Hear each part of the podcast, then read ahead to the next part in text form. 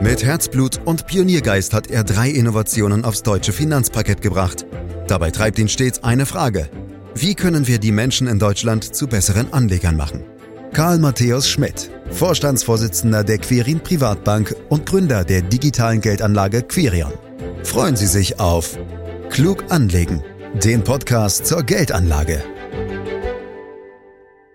Beim Thema Altersvorsorge denken viele Deutsche in erster Linie an die gesetzliche Rente, an die betriebliche Altersvorsorge oder auch an die klassische Lebensversicherung. Aktien und Fonds spielten in den vergangenen Jahren und Jahrzehnten meist keine oder nur eine untergeordnete Rolle. Das ist ganz sicher ein großer Fehler, wissen wir bereits aus dem ein oder anderen Podcast mit Karl Matthäus Schmidt, den Sie übrigens überall abonnieren können, wo es Podcasts gibt. Doch spätestens jetzt im Jahre 2021 sollte es endlich ein kollektives Umdenken geben, denn die Zinsen sind weiter tief unten und jüngst wurde sogar der Garantiezins für Versicherungen deutlich abgesenkt. Tja, und das hat ganz erhebliche Konsequenzen fürs finanzielle Polster im Alter, die viele unterschätzen. Die Einzelheiten wollen wir klären mit Karl Matthäus Schmidt, Vorstandsvorsitzender der Quirin Privatbank AG und Gründer der digitalen Geldanlage Quirion. Hallo Karl. Hallo Andreas. Ja, reden wir doch erstmal über Garantien, die wir alle eigentlich in unserem Leben ganz gern haben. Du auch? ja, Garantien und Absicherung sind natürlich immer etwas Beruhigendes. Wenn man an bestimmten Risiken denkt, ist das ja, wie ich finde, Andreas, auch vernünftig und in manchen Fällen sogar absolut notwendig. Denk nur mal an die Unfallrisiken, an die Haftpflichtrisiken, Berufsunfähigkeiten und so weiter. Also manchmal ist es auch wichtig, seine Familie abzusichern für den Fall der Fälle. Andererseits kann man natürlich nicht jedes Risiko ausschalten. Wir haben vorhin über Urlaub gesprochen, also zum Beispiel das Wetter, was ich mir im Urlaub wünsche, das kann ich mir nicht absichern. Oder wie lange ich lebe oder ob der empfohlene Kinofilm mir dann auch wirklich gefällt oder welche Leute ich eingestellt habe oder was auch ganz wichtig ist, ob ich mir den richtigen Interviewpartner ausgewählt habe. Äh, Karl, es geht heute speziell um Garantien bei der Altersvorsorge und viele Menschen würden gern natürlich schon heute wissen, ob sie im Alter garantiert finanziell gut abgesichert sind. Warum geht das nicht? Oder besser, warum geht das nicht mehr? Wir sitzen derzeit wirklich in einer Zwickmühle. Einerseits werden wir immer älter, das heißt, die demografische Situation wird für die Jüngeren immer ungünstiger. Und andererseits haben wir es auf absehbare Zeit mit Null- oder Niedrigzinsen zu tun. Die Demografie, das heißt die höhere Anzahl der Rentner gegenüber den Finanziers, also den Beitragszahlern, bringt den Generationsvertrag ins Wanken, sodass die Jungen mittlerweile nur noch mit einem Bruchteil der gesetzlichen Rente rechnen können, wie sie die aktuellen Rentner beziehen. Das heißt, die Lücke zwischen dem letzten Bruttoarbeitseinkommen und der Rente wird immer größer. Um dir mal ein Beispiel zu geben, Andreas, in den 80er Jahren betrug die Rente im Prozent des letzten Bruttoeinkommens circa 60 Prozent. Aktuell sind es nur noch 48 Prozent. Man rechnet in der Zukunft nur noch mit 40 Prozent. Das ist ein Verlust von einem Drittel des Renteneinkommens im Lauf der Zeit. Wenn ich also im Rentenalter keine riesigen Einbußen haben möchte, muss ich selber was tun. Und die Möglichkeiten, diese sogenannte Rentenlücke zu schließen, werden aufgrund der Niedrigzinsen immer weniger, beziehungsweise die entsprechenden Modelle funktionieren nicht mehr so wie bisher. Äh, mach's doch mal ein bisschen genauer für uns. Wo liegt's denn jetzt wirklich das Problem bei der Altersvorsorge? Also sind's jetzt die Zinsen? Du hast es gerade schon angedeutet. Ist es auch die Regulierung, die immer stärker wird oder am Ende des Tages an der Demografie? Also sprich, dass wir einfach zu wenig Kinder haben, die nachwachsen oder ist es am Ende alles beisammen. Ja, da liegst du richtig. Im Prinzip ist es wirklich eine Mixtur aus allen dreien. Wie schon gesagt, der wahrscheinlich wichtigste Punkt ist die demografische Entwicklung. Wenn eine Gesellschaft immer älter wird und gleichzeitig das Renteneintrittsalter gehalten werden soll, muss entweder die gesetzliche Rente sinken oder es müssen die Beiträge erhöht werden. Beides geht eben zu Lasten der Jungen. Dazu kommt, dass die Beitragszahler immer weniger werden. Diese Entwicklung wird sich künftig sogar noch verschärfen. Denkt dran, dass in den kommenden Jahren noch viele Menschen aus der Babyboomer-Generation in Rente gehen. Eine zahlenmäßig umfangreiche Generation, die wiederum selbst aber nicht mehr so viele Kinder auf die Welt gebracht hat. Demografische Studien zeigen, dass man davon ausgehen kann, dass seit letztem Jahr ungefähr eine Million Menschen jährlich ins Rentenalter wechseln werden. Wir haben im Moment ein Verhältnis von 37 Personen im Rentenalter zu 100 Personen im erwerbsfähigen Alter. Und das wird sich bis 2050 deutlich zu 50 Personen im Rentenalter zu 100 im erwerbstätigen Alter verschieben.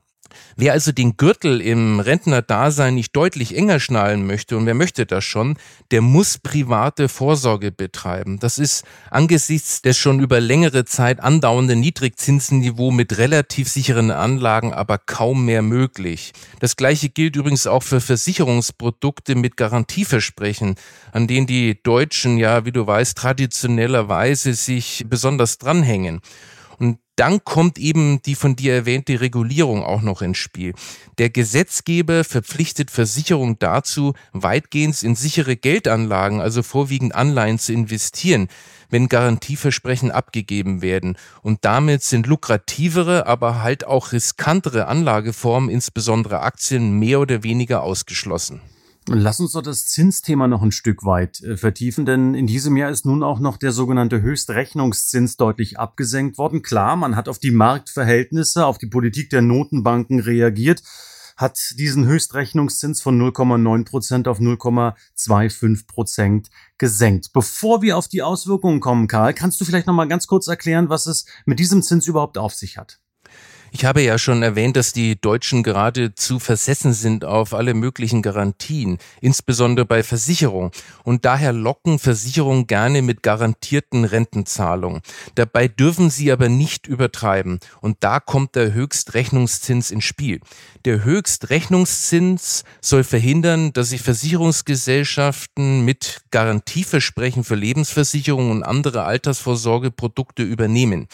Die Versicherungen dürfen daher nicht mehr versprechen als diesen Höchstrechnungszins.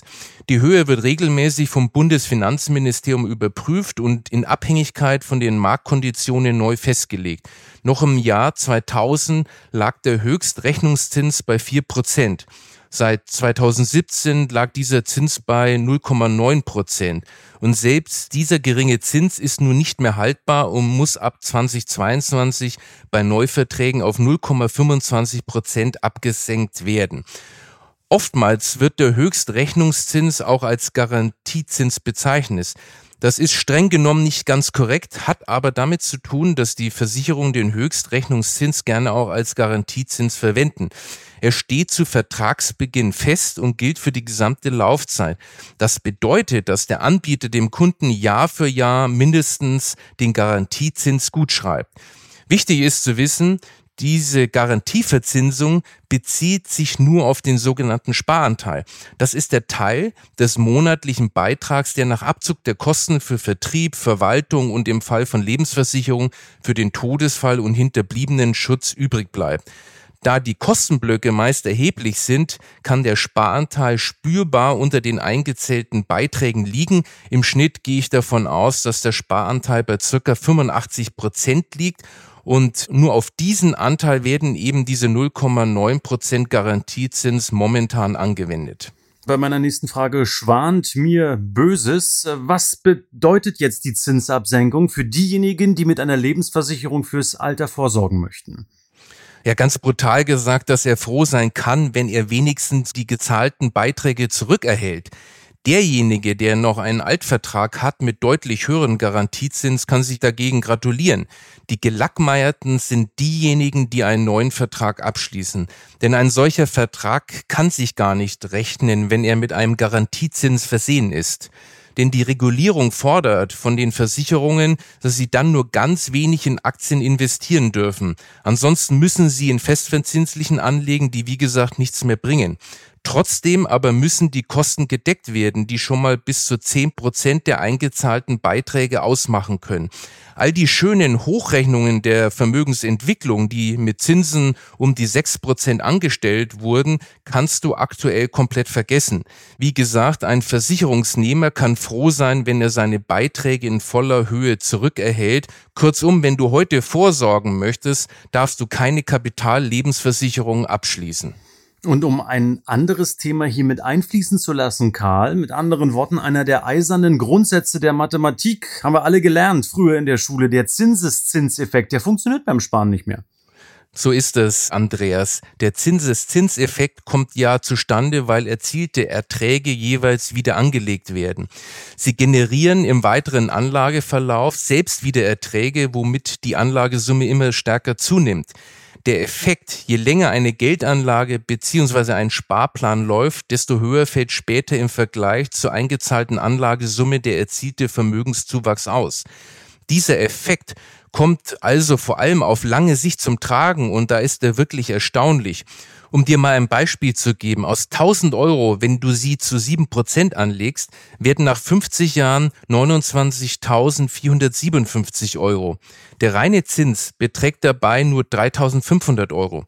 Der Rest des Wertzuwachses, also 25.957 Euro, ist auf den Zinseszins zurückzuführen, also auf die Zinsen für die Zinserträge.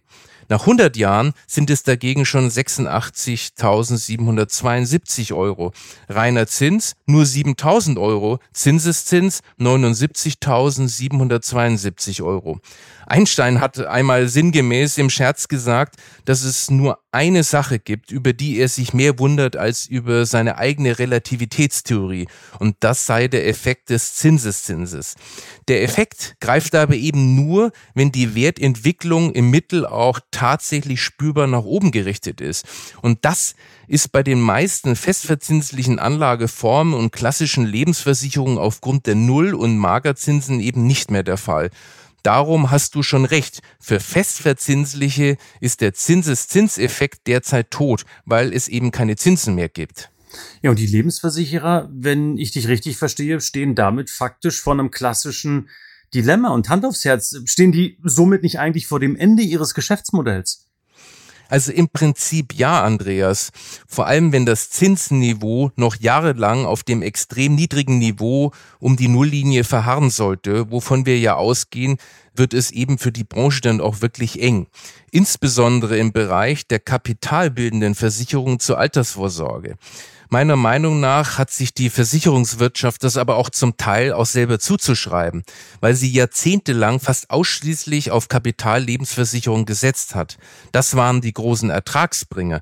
Damit haben sie aber zwei Bereiche miteinander vermengt, die man vor allem aus Transparenzgründen besser trennen sollte, nämlich die Kapitalanlage und die klassischen Versicherungsdienstleistungen, insbesondere die Absicherung des Todesfallrisikos. Und der Druck kommt ja nicht nur daher, dass bei Neuabschlüssen kaum mehr die Garantiezinsen erwirtschaftet werden können, sondern die Versicherungen müssen ja auch noch die Altverträge mit teilweise enormen Garantiezinsen bedienen. Von daher muss man sich nicht wundern, dass manche Versicherer schon in Insolvenzprobleme geraten sind. Selbst eigene Vertreter der Versicherungsbranche warnen zum Teil schon vor verstärkten Pleiten in diesem Sektor.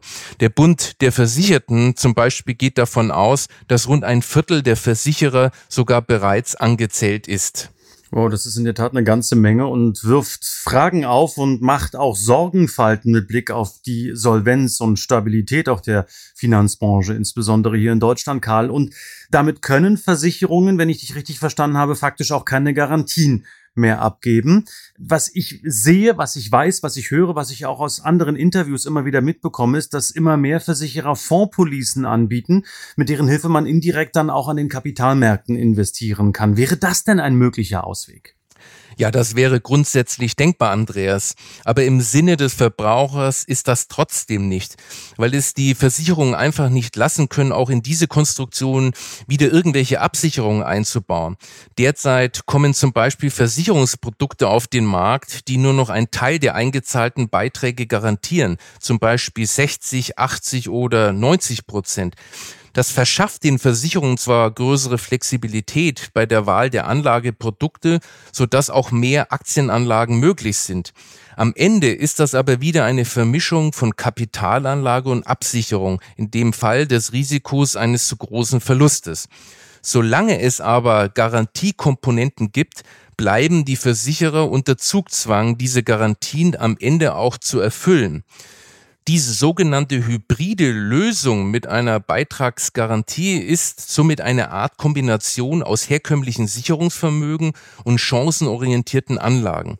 Das ist aber eine Konstruktion, die in der Finanzbranche ein alter Hut ist, denn letztlich ist das dieselbe Konstruktion, wie es schon Garantie-Investmentfonds waren, auch wenn sie nun als besonders innovativ und zeitgemäß verkauft werden.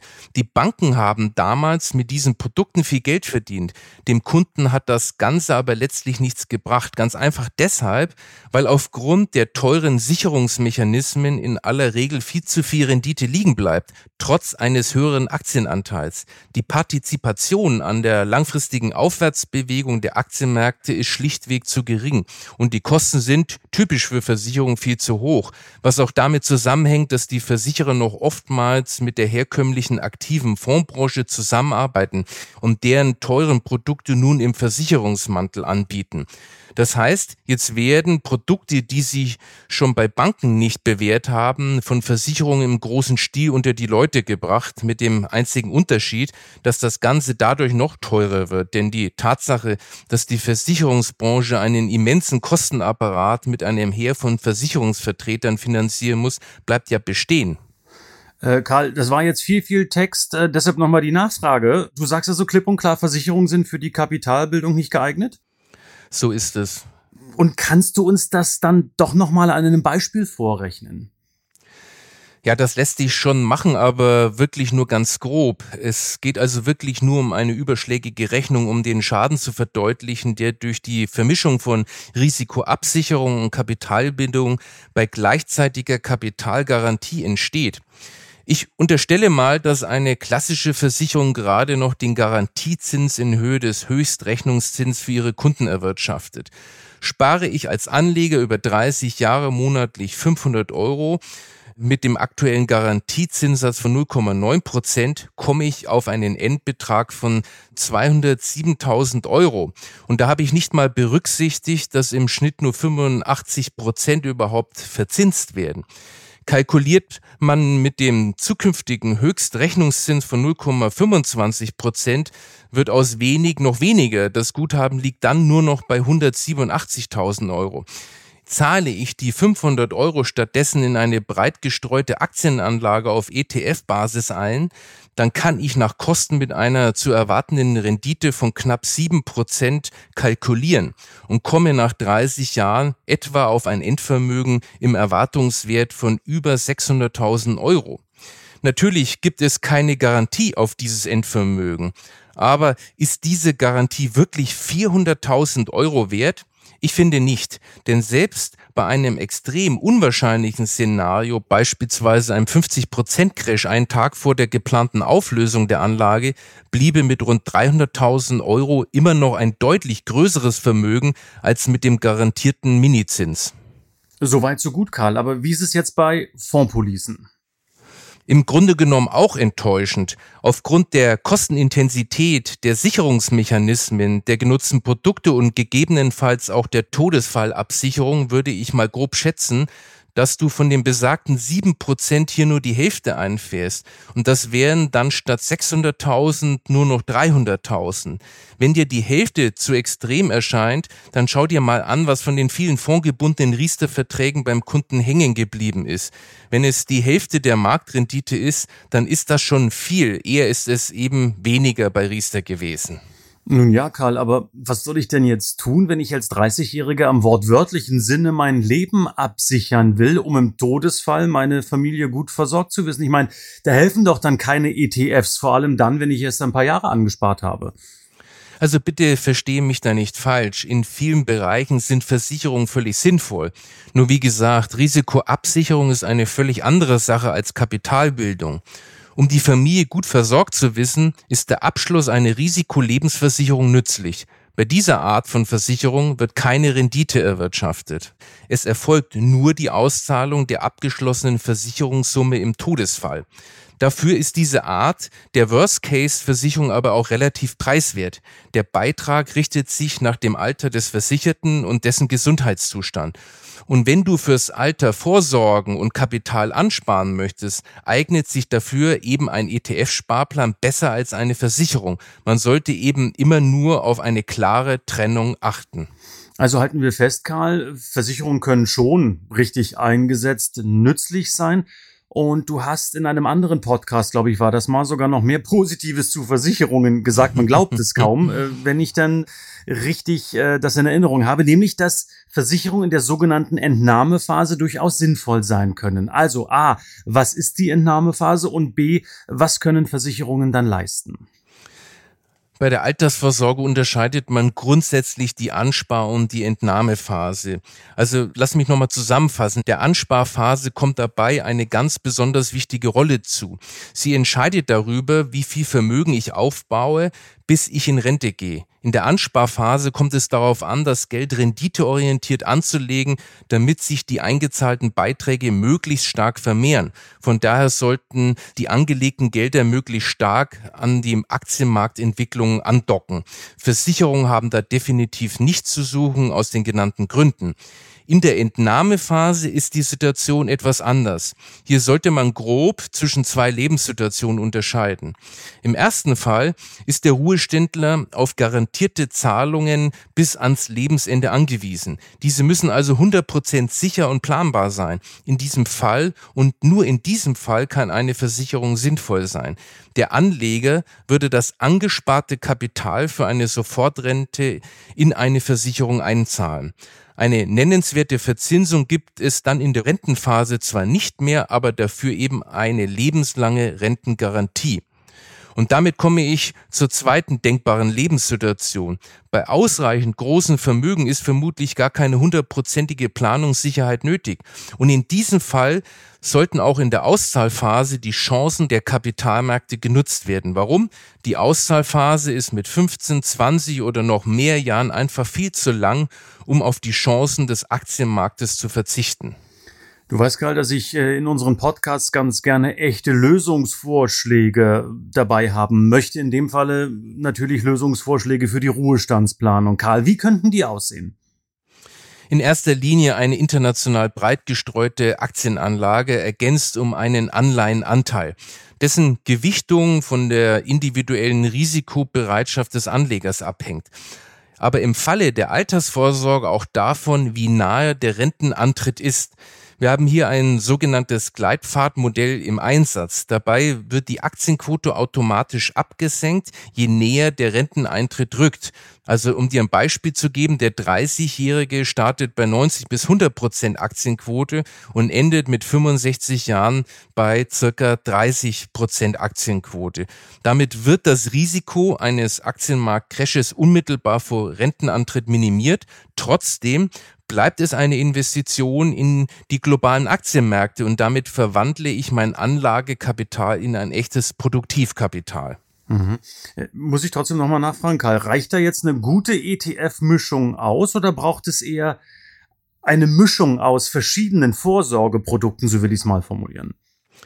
Ja, wie gesagt, bei Bedarf kommt noch eine gesonderte Todesfallversicherung in Betracht und neben der privaten Altersvorsorge gibt es ja mittlerweile auch flächendeckende Angebote an betrieblicher Altersvorsorge. Auch hier sollte nach Möglichkeit darauf geachtet werden, dass Aktienanteile mit im Boot sind und dass für die Kapitalanlage möglichst keine teuren Versicherungsprodukte genutzt werden, sondern eben nur dafür, wofür sie auch ursprünglich gedacht waren, nämlich echte sogenannte biometrische Risiken zu versichern. Noch was anderes, Karl, müsste man nicht Aktien sparen, nicht endlich mal attraktiv attraktiver machen vom Gesetzgeber jetzt zum Beispiel auch. Aktuell ist es ja so, dass ich selbst langfristige Gewinne mit 25 Prozent plus Soli-Zuschlag und Kirchensteuer versteuern muss. Und ich will jetzt nicht sagen, früher war alles besser, aber ich meine mich noch zu erinnern, dass wenn ich früher Aktien hatte, die mindestens ein Jahr gehalten habe, sie komplett steuerfrei, also den Gewinn komplett steuerfrei vereinnahmen konnte und somit auch mehr fürs Alter tun konnte. Also da sprichst du einen wichtigen Punkt an und damit rennst du bei mir wirklich offene Türen ein. Das ist aus meiner Sicht wirklich schon lange überfällig.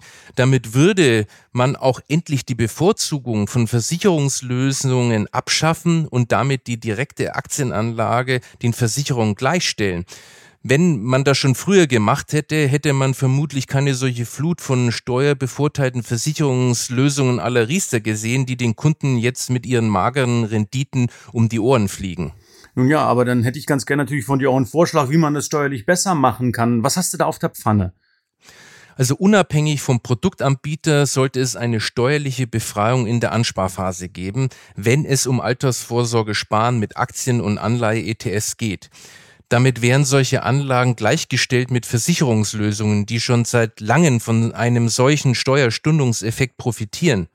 Natürlich muss sich das Ganze dann in gewissen Leitplanken abspielen, damit am Ende der Altersvorsorge-Gedanke auch wirklich gelebt wird. Man könnte zum Beispiel mit einer Mindestanlagedauer von zehn Jahren operieren. Nur wenn man die unterschreitet, gehen die Steuervorteile flöten. Und mit so einem Vorschlag übrigens würden insbesondere auch Menschen mit geringen Einkommen profitieren. Mhm. Abschließend zurück nochmal zu den Quarantinen, Karl. Welche kannst du uns jetzt mit Blick auf die Altersvorsorge definitiv geben? Ja, ich kann dir sagen, dass die gesetzliche Rente definitiv nicht reicht. Dass es ohne private bzw. betriebliche Altersvorsorge nicht geht, wenn man nicht in Armut im Alter leben möchte. Und dass die Aktienmärkte langfristig immer aufwärts gerichtet sind und daher für den langfristigen Vermögensaufbau gut geeignet sind. Und ein klarer Tipp, möglichst früh anfangen, Andreas. Mhm. In der Tat. Für uns beide ist es fast schon zu spät. Aber nein, du sagst dir immer, selbst wenn man über 50 ist, kann man noch anfangen, oder? Richtig. Unbedingt. Wir haben noch lange zu leben. In der Tat. Also immer langfristig investieren, regelmäßig investieren, womöglich auch immer mit denselben Sparraten. Das ist oft die Conclusio hier im Podcast. Aber sie ist eben auch richtig, wie Karl Matthäus Schmidt betont. Herzlichen Dank für heute, lieber Karl, äh, für diesen Podcast, der übrigens jeden Freitag erscheint. Sie können ihn direkt abonnieren, um keine Folge zu verpassen. Sie können uns bewerten, Sie können uns auch weiterempfehlen, selbstverständlich. Und Sie können uns auch Fragen stellen unter podcast.quirinprivatbank.de.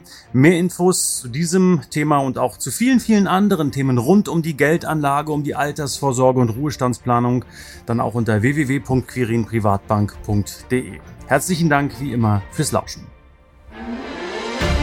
Das war Klug anlegen. Der Podcast zur Geldanlage der Quirin Privatbank mit dem Vorstandsvorsitzenden Karl Matthäus Schmidt.